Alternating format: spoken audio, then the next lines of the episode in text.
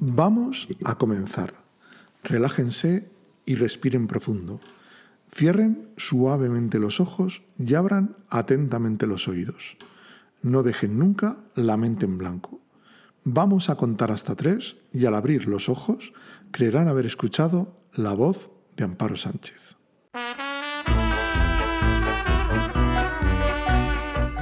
Bienvenidas gentes llegadas desde cualquier lugar del pensamiento a Espacies, un programa de Radio Diferencia en colaboración con la edición en Castilla-La Mancha de eldiario.es. El día que no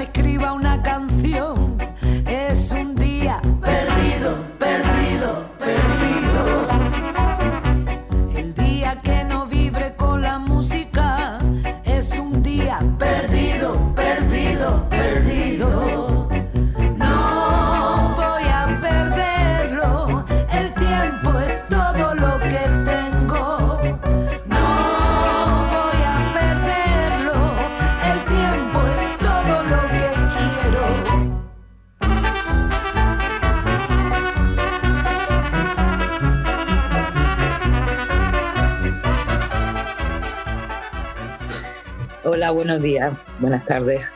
Hoy en la circular estamos con Amparo Sánchez. No sé si Amparanoia o alma mater de Amparanoia. No sé cómo definirlo. Sí, podríamos decir alma mater de Amparanoia o que Amparanoia es uno de mis proyectos, sí, o el más conocido, quizás, sí, algo así. Eh, lo primero que, lo primero que me, me gustaría lo primero que me gustaría preguntarte es eh, cómo es posible que hacer este disco en estos tiempos en los que corren sea un disco de tan buen tan buenas vibraciones tan buen espíritu cómo es posible Bueno, es que hacer un álbum nuevo de Amparanoia después de, de 15 años, eh, significando lo que significa la música de Amparanoia, eh, pues no podía ser de otra manera. Quiero decir que para hacer un disco nostálgico, melancólico, tristón, ya tengo mi otra faceta que firmo como Amparo Sánchez, donde grabo lo que quiero y, y puedo expresar también eh, esa interpretación y ese desgarro en las letras, ¿no? Como el, el álbum que saqué justo también el año pasado en, en acústico, que era el volumen 1 de la, La Niña y el Lobo, la banda sonora original del libro. Ahí, por ejemplo, pues estoy desgarrada y con mucho sentimiento y con otra tesitura, pero sin duda en Amparanoia los directos, lo que significa tocar los temas de Amparanoia es completamente lo contrario. Entonces, bueno, en este álbum, más que ningún otro quizá, ha habido un proceso de selección de temas, después de escribir muchísimas canciones, elegir las 10 mejores o las que yo consideraba que eran las 10 mejores, que aportaban pues tanto a nivel musical como por letra eh, lo que yo quería transmitir con el álbum, es muy conceptual, todo lo, lo que desde el título, ¿no? de himnos que nos ayudan a despertar de una hipnosis colectiva en la que nos encontramos, ¿no? a despertar a, a nuestra realidad, a nuestro contacto interior, a nuestro presente, a lo que de verdad importa. Y luego, pues fue muy curioso porque la selección de temas en febrero de 2020 ya estaba hecha, eh, reservamos el estudio para grabar en julio y yo empecé en marzo pues, de gira, como he comentado, con el disco este de La Niña y el Lobo. Eh, y de pronto pasó todo, ¿no? En marzo del año pasado. Entonces, mm, en ese momento que no había conciertos, que no había nada, que, que todo se iba cayendo, que todo se iba aplazando, eh, vi claro que la única opción era seguir para adelante con el plan y volcarme en, en, la preparación y en la grabación de, de, este álbum. Y pues he podido dedicarle mucho tiempo realmente a investigar a nivel musical y a nivel de letra y de color y de textura, por supuesto, lo que quería transmitir era alegría y alegría. Carlos Cano en algunas entrevistas decía, eh, solo los cubanos cantan a la alegría, los demás solo sabemos cantar penas. ¿No? Entonces yo creo que habría que añadir, solo a cantar alegría solo sabe cantarla los cubanos y Amparanoia, ¿no? No, yo tengo algo de cubana, ¿eh? perdona que te diga, pero ahí ¿Sí? tiene que haber algo ancestralmente que no conozco o que no conozco los datos, pero sí lo siento y tengo una conexión tremenda. Creo que de toda Latinoamérica, donde yo me puedo volver mejor cantando y que puedan creer que soy cubana en Cuba.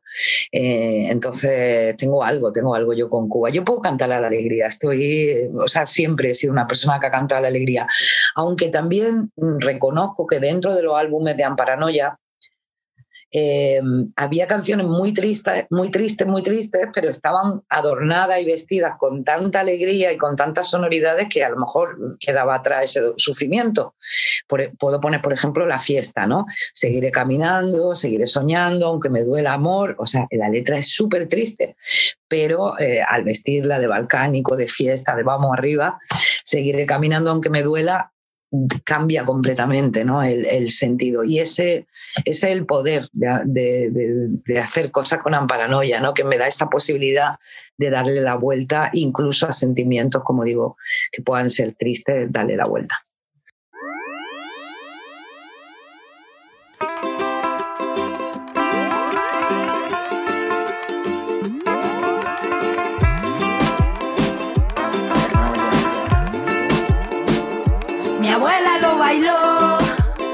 Mi bisabuela lo bailó, tatarabuela lo bailó, hasta mi madre lo bailó.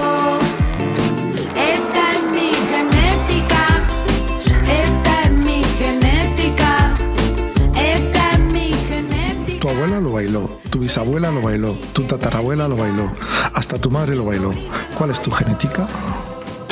Pues mi genética mm, es una genética que afronta la vida con alegría, em, estando unidos en los momentos difíciles, digamos, pero, pero no perdiendo nunca de vista eh, pues esa capacidad innata que tenemos para, para mirar todo con alegría y con el vaso siempre medio lleno esa es mi genética. Eh, soy muy familiar, estoy muy unida a la familia, tanto mi familia genética como amistades que considero también familia. A mis animales, por supuesto, mis plantas, todo. Quiero decir que me han transmitido sobre todo eso, el amor, el cuidado, el respeto a quien no piensa como yo, a quien está, o sea, de otra manera, a lo distinto y mm, mucha inquietud siempre, ¿no? Mucha inquietud por aprender, por saber, por... Eh, vengo de una familia, pues que mi abuelo, ¿no? que es la historia que tengo así más reciente, pues plena guerra civil, mi abuela con 14 hijos, sacando adelante una familia enorme. Eh, mi abuela era pues, la alegría en persona. Eh, a sus 96 años de edad seguía acordándose de, canciones que ella cantaba de jovencita, canciones que ella no tenía los discos, simplemente la oía alguna vez por la radio, pero tenía una memoria y una capacidad de, recordar y de oído también, de, entonar. La, la, música, ella fue una cantante sin duda frustrada ¿no? por las condiciones. Aquí está su nieta para, para hacer lo que, lo que a ella le hubiera encantado hacer y desde luego hasta que murió estaba súper orgullosa de que yo fuera cantante porque era, como digo, el sueño de su vida. Mis padres, pues, de Alcalá la Real, pues se vinieron a Granada. Muchos hermanos de mi madre, pues, fueron a Madrid, la mayoría. Uno se fue a la Argentina. Es decir, que somos aventureros, que somos viajeros, que tenemos iniciativa. Mis padres se vinieron aquí a Granada y, y esta es mi ciudad, porque claro, en el pueblo yo he vivido añitos solamente, y aunque tengo un hilo ahí y un cariño a mi pueblo, porque es mi pueblo, pero Granada es mi ciudad. Entonces, bueno, aquí es donde he crecido, donde empecé a cantar, donde además he vuelto ahora, 25 años después de irme, y donde estoy encantada de estar y estoy rodeada, pues sí, de mi genética, como digo, familiar y también de, amistades de toda la vida y para mí, pues las relaciones de este tipo son las más importantes, ¿no? De, fortalecer, de, de trabajar, de mejorar, de, bueno, tengo, soy madre también de dos hijos, que tengo, bueno, pues son mi mayor orgullo, lo mejor que he hecho en mi vida, eh, ellos dos, eh, o mi mayor representación de, de lo que yo soy, son ellos, eh, dos hombres ya mm, pues muy amorosos, muy respetuosos, eh, muy feministas, muy sensibles con todo lo que pasa, muy maduros y que además tengo la suerte de que trabajan conmigo los dos. Entonces eh, seguimos esa, esa unión de familia de tres, que es lo que hemos sido, una familia con mamá y dos hijos. Y mm, eso para mí, pues lo más importante y, y como digo, de lo que me siento más orgullosa. La canción de mi genética, eh, eh, ahí vemos el espíritu de mi genética. Yo quería hacerle una canción a mi mamá que falleció justo cuando yo volví aquí a vivir a Granada y quería hacerle una canción, pero evidentemente no me quedó una canción triste, me quedó una canción em, realzando todo lo bueno ¿no? que, que, ella me transmitió, que sobre todo era pues siempre ponerle una sonrisa a la vida, bailarla. Y, recordar que el tiempo es limitado aquí, que es efímero, que todos nos vamos a ir, entonces pues el tiempo que estemos aquí lo tenemos que disfrutar. Y esa es una gran lección que está reflejada en la canción, ¿no?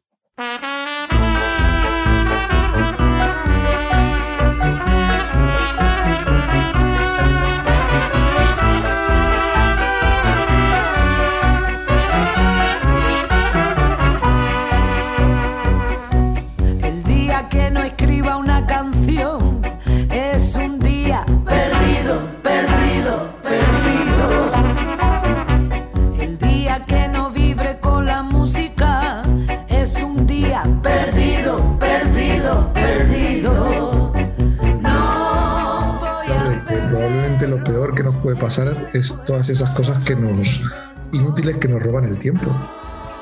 Que nos roban tiempo, que nos roban energía, que nos eh, sí, yo quería hacer una canción mmm, donde, porque a ver, yo todas las canciones me las hago para mí, ¿no? y luego ya, pues si sirven a los demás, estupendo, pero yo me las hago para mí.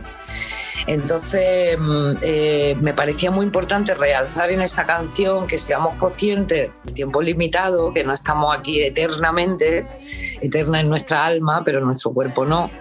Entonces, vamos a aprovechar en hacer durante el día las cosas que nos gustan. Perdemos mucho tiempo en quejarnos, en culpar a los demás, en sentir que valemos poco, que otros pueden pero nosotros no. Es decir, que creo que tenemos ahí mucho trabajo interior que hacer y para empezar en ese trabajo interior, lo mejor es qué estoy haciendo día a día. Porque si día a día estoy quejándome, pues evidentemente todo el escenario a mi alrededor eh, proyectará esas quejas. Si en mi día a día estoy haciendo cosas que me gustan, todo lo que está a mi alrededor proyectará que estoy haciendo lo que me gusta. Y eso va generando, va creciendo, se va expandiendo. Y bueno, como es algo que tengo completamente claro que es así, porque ya he pasado por épocas donde he estado quejándome que no han valido para nada, y en las épocas que estoy centrada y haciendo lo que me gusta, pasan muchas cosas muy divertidas, pues era simplemente compartir mi filosofía, ¿no? El tiempo se nos va, todo lo que tenemos es nuestro tesoro, vamos a hacer buen uso de él. Pero ahora parece que están aflorando mucho más esa gente que piensa que tiene muchos más derechos que los demás. No sé, es que el mundo, el mundo no es blanco o negro, bueno o malo, ¿no? El mundo es como es. y como es, perfecto. La luz existe porque hay oscuridad. Si no hubiera oscuridad no habría luz, todo sería luz. Pero la luz y la oscuridad, por algún misterio que yo no lo sé, existe, ¿no? Entonces, no podemos pensar que todos los seres humanos estamos en el mismo nivel de, de conciencia, de, presencia. No, no, ni lo pretendo ni, ni lo creo, ¿no? Es que sería imposible. Lo que sí está claro que si miramos en las corrientes del amor o del odio, hay gente que vibra en el odio y hay gente que vibra en el amor. Y yo es que estoy en el lado de los del amor. Entonces los que están en el otro lado no entiendo eh, su camino, pero lo respeto porque sé que es necesario para que haya esa luz. Y, y, dejé de luchar hace mucho contra eso. Eh, la abuela Margarita, mira que cuando yo tuve la suerte de, de, de, lo, de mi encuentro con la, con la abuela Margarita, los primeros encuentros me refiero, evidentemente tenía muchas preguntas y una era esa. ¿Por qué la guerra? ¿Por qué el hambre? ¿Por qué? ¿no? Y esa fue la respuesta de ella, la que te acabo de dar porque igual que hay luz, hay oscuridad. Que tenemos que ir hacia la luz, que tenemos que eh, eh, desear para la humanidad que todo sea luz, por supuesto que sí, en eso estamos, en hacer canciones que inspiren eso, entrevistas que inspiren eso, relaciones que inspiren eso, pero evidentemente eh, es que estamos en hipnosis, es lo que hablábamos al principio, hay mucha gente que está en hipnosis y, bueno, eh, cada uno tiene su tiempo. Ojalá tuviera todas las respuestas yo, pero esa es mi opinión.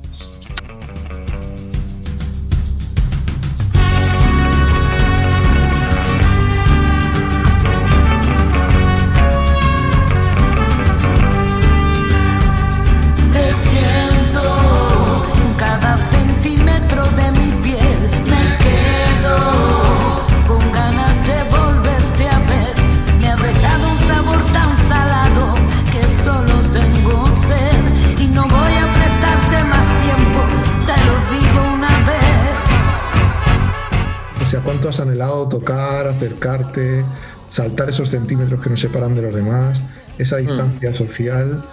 Sí, he anhelado muchísimo más las relaciones con la gente, el contacto con la gente, la risa, poner música, que bailemos, en fin, lo que es disfrutar de los demás. Si te soy sincera, lo he echado muchísimo más de menos que subirme a un escenario y cantar. Yo ya llevo 30 años en los escenarios, a veces con temporadas de gira muy, muy largas.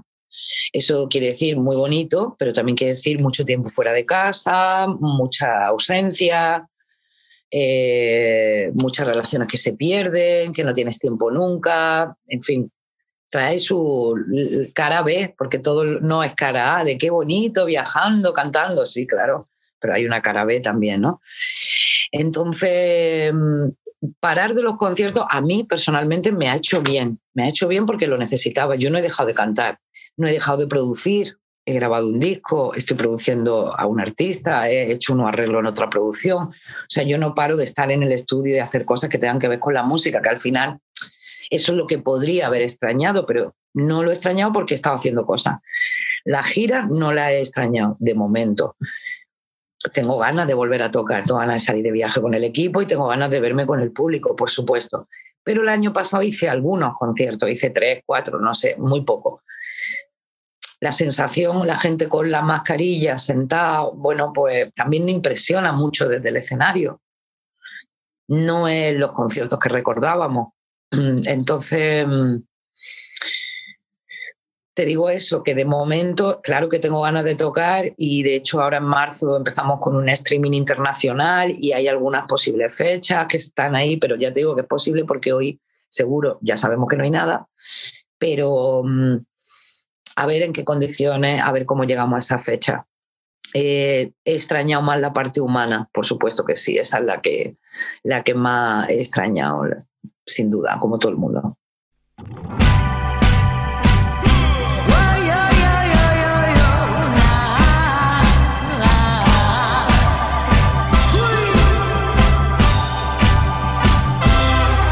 Perfecto, aquí todo perfecto después de algún vi la luz en mí, me muevo, calor en el pecho, tanto jaleo, mi pulso latiendo de cero a mí.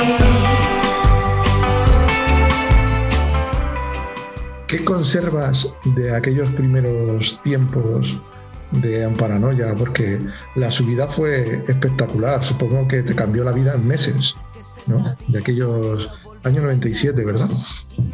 Sí, es que no, no, no soy la misma, es que soy exactamente la misma persona, afortunadamente con un poco más ya de sabiduría, de madurez, de, tranquilidad, de, paciencia, porque era un poco más impaciente en esa época.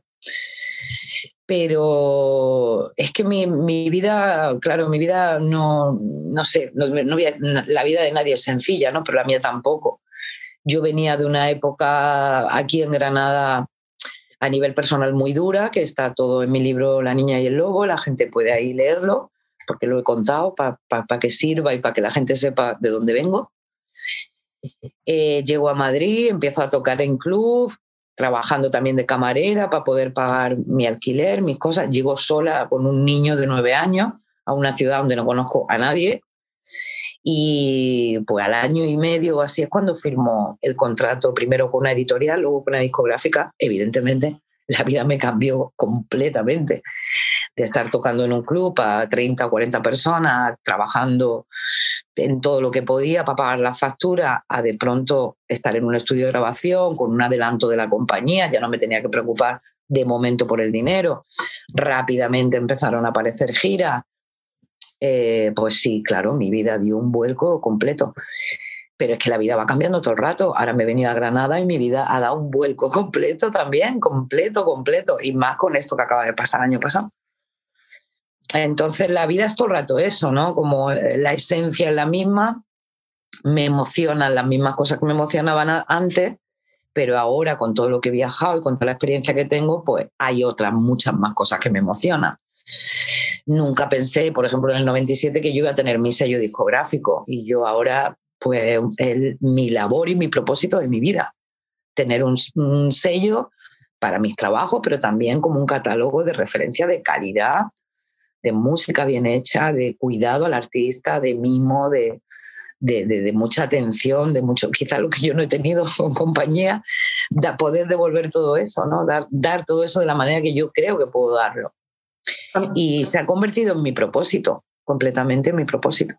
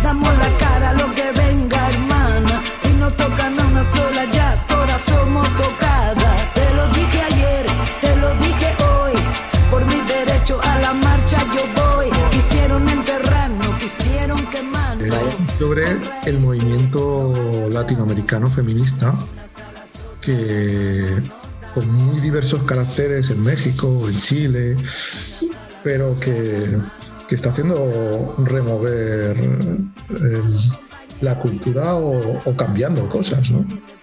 No sé cómo.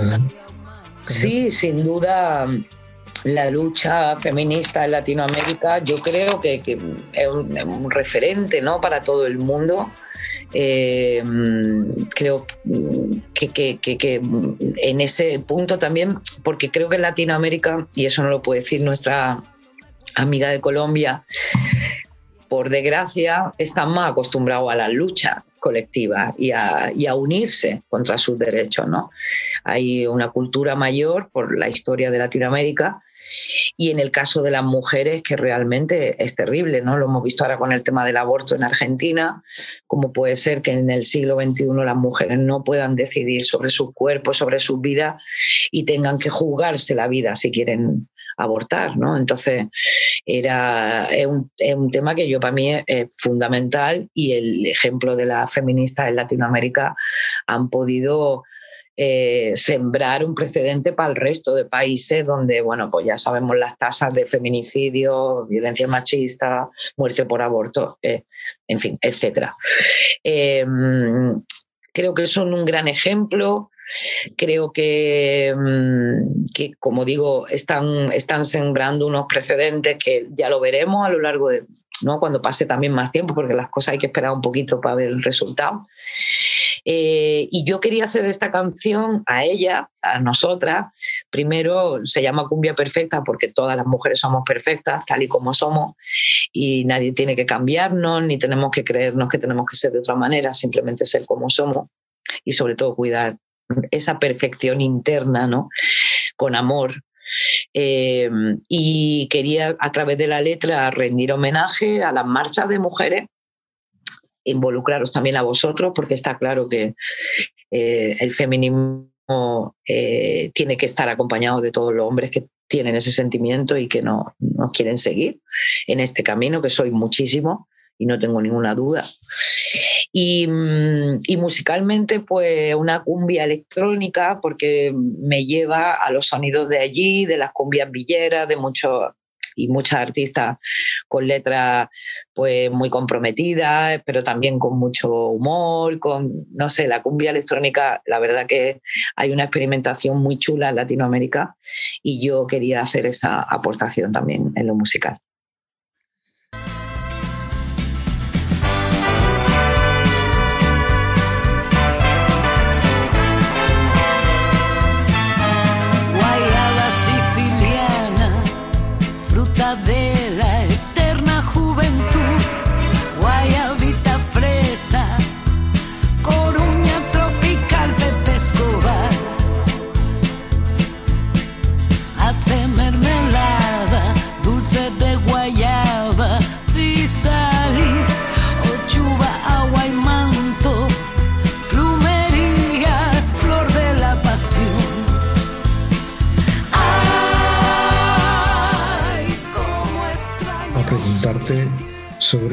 La tierra, sobre el respeto a los agricultores, sobre el respeto a la gente que trabaja la tierra, que vive la tierra, que durante milenios han cuidado de la tierra y ahora parece que somos los de las ciudades los que tenemos que enseñarles a vivir. Sí, sobre todo el tema es preocupante porque mm, eh, decidirte, cuando la gente decide irse al campo y dedicarse a la agricultura o llevan muchos años haciéndolo, se encuentran con muchos problemas. Tenemos el tema de las semillas, las semillas transgénicas. Este, esto ya vienen alertándolo hace tiempo, pero el tema cada vez es más grave.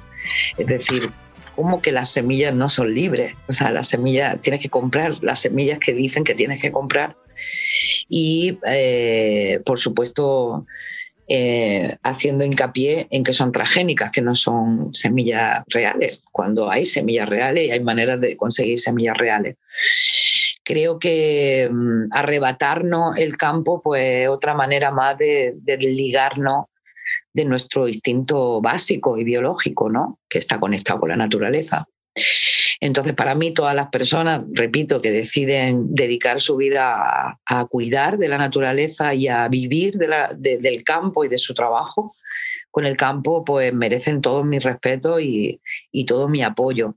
Y he tenido también la oportunidad de, participar en algunos encuentros de agricultores eh, sobre todo por el norte, y de oír también su queja y su demanda Y, y, la verdad que está muy abandonado, está muy abandonado. Es como un medio de vida que, que, que, está hasta perseguido, ¿no? Como que no está bien visto, porque ahora lo que se quiere pues son la, los campos masivos de soja, de esto, de lo que ellos digan que hay que sembrar, aunque eso suponga cargarse el medio ambiente, como ha pasado en Argentina, o en más lugares de Latinoamérica, en plan salvaje. Entonces sí, estamos, estamos ante un momento en que se quieren apoderar los poderosos, las multinacionales, no sé cómo se, se llamará y quiénes serán concretamente, pero sí que hay datos ahí de algunos, algunas de estas empresas que, sin duda pues sí quieren apoderarse de la tierra, apoderarse del agua seguramente del aire en algún momento. Y a eso vamos, ¿no? Entonces, bueno, en la canción Galiza Tropical, aparte de hacer un homenaje a una tierra que amo y adoro, que es Galicia, donde tengo muy, muy buenos amigos y familia también, eh, quería hacer esta llamada, ¿no? Y hacer también esta metáfora con semillas que no pueden viajar, igual que personas no pueden viajar. Entonces, bueno, eso, eso quiero contar en esa canción. Sí, se nos acaba el tiempo, ha sido muy breve, ha sido un suspiro. Muchísimas gracias. hablado, yo que me enrollo mucho, soy yo que me enrollo un montón. Muchísimas gracias, Amparo, por pegarte, por estar pegada a nuestros recuerdos, tantos recuerdos que están acompañados de tu música. Y sobre todo, como decimos aquí, muchísimas gracias por ser diferente. Bueno, me encanta también hablar con vosotros en esta mañana de sábado. Os mando un abrazo muy fuerte y ojalá que alguna fecha por ahí cerca y nos encontremos a tomar algo. Un abrazo, José. Muchas gracias por todo.